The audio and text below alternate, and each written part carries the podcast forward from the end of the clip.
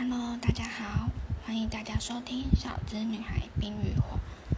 不论大家目前在职场上面临的是怎样的处境，相信都面临了一段黑暗、不知所措的煎熬时刻。小资女孩生命中也面临了同样的考验，让我不禁又想起那些在百货公司的日子，是小资女孩在大学毕业后。第一份工作，那时候的小侄女孩很乖，很乖，是那种其他资深前辈说什么都会全盘答应的人，凶一句什么只会掉眼泪的那种。在当时候的我，因为缺乏社会经验，工作中大大小小的事情又不断发生，太多意想不到的事情。所以总觉得自己什么都做不好。我还记得在当时第一份政务是负责开展，当时也真的发生了非常多好的与不好的事情，像是在运送大型展品中，那时候的我并不知道还要再顾虑到有没有帆布盖这件事情，晴天或雨天的问题。那时候只知道说在什么时间点要请搬家公司去收，什么时候会送达，并没有考虑的那么多，也没有考虑到车子可能从北到南有可能会停靠站会换车的问题。后来发现这些细节其实都非常的重要。再后来，当收藏家在我们百货公司布展的时候，又发生了一件他不小心损坏自己展品的时候，在那个时候，我第一时间有跟组长跟前辈说，但是我却忘了在跟最高的副理承包。在当时的我，听从组长的指示，尽量争取保险公司理赔。但是当到副理那一关的时候，才发现。可能会使副理面临伪造文书的问题，在当时副理也是非常的不高兴，但是我那时候我也没有想到说应该要让副理知道，其实我只是听从另一个长官的命令。再更后来，其实小资女孩还曾经被前辈丢过企划书。在当中指责说，这是一份不到六十分的企划案。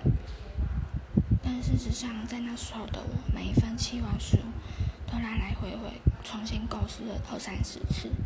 前辈那里一关，组长一关，副理一关，每一份企划案都几乎都不是在上班时间所完成的。因为小资女孩要支援每一场布展和假日活动，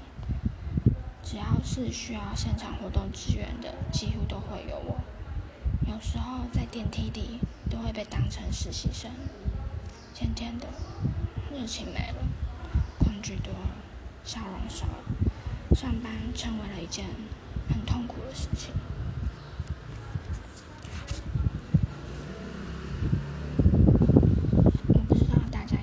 小资女女孩面临这样的情况，但是如果是再让我再重新来过的话，小资女孩会怎么做？也同时是给一些新手企划的几个忠告：第一个，自己的企划优先于他人的活动，不论前辈怎么说，如果是自己的企划，快要来不及或者觉得自己没有心力去帮忙别人的时候，应该都以自己为优先。因为你的工作是企划，不是企划助理，是实习生。第二，计划中的每一个细节都非常重要，所以要不断的思考，要怎么做才能做到更好，做到完美，不要有任何错误。当然，如果不小心犯错，就是要从错误中学习，避免这个错误重复一直发生。第三。包商点做好，最重要的事情直接在群组里面讲。为什么要这样做？一不会越级，二留下证据；三、保护自己，因为这样的话对谁都好。第四，也就是我觉得心理层面最重要的，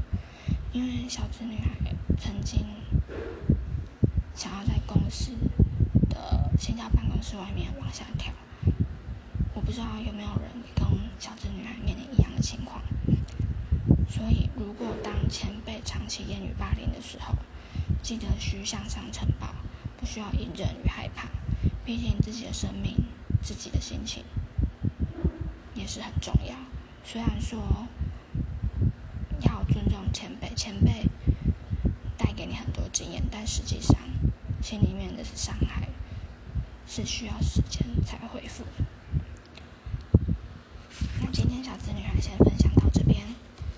下周见。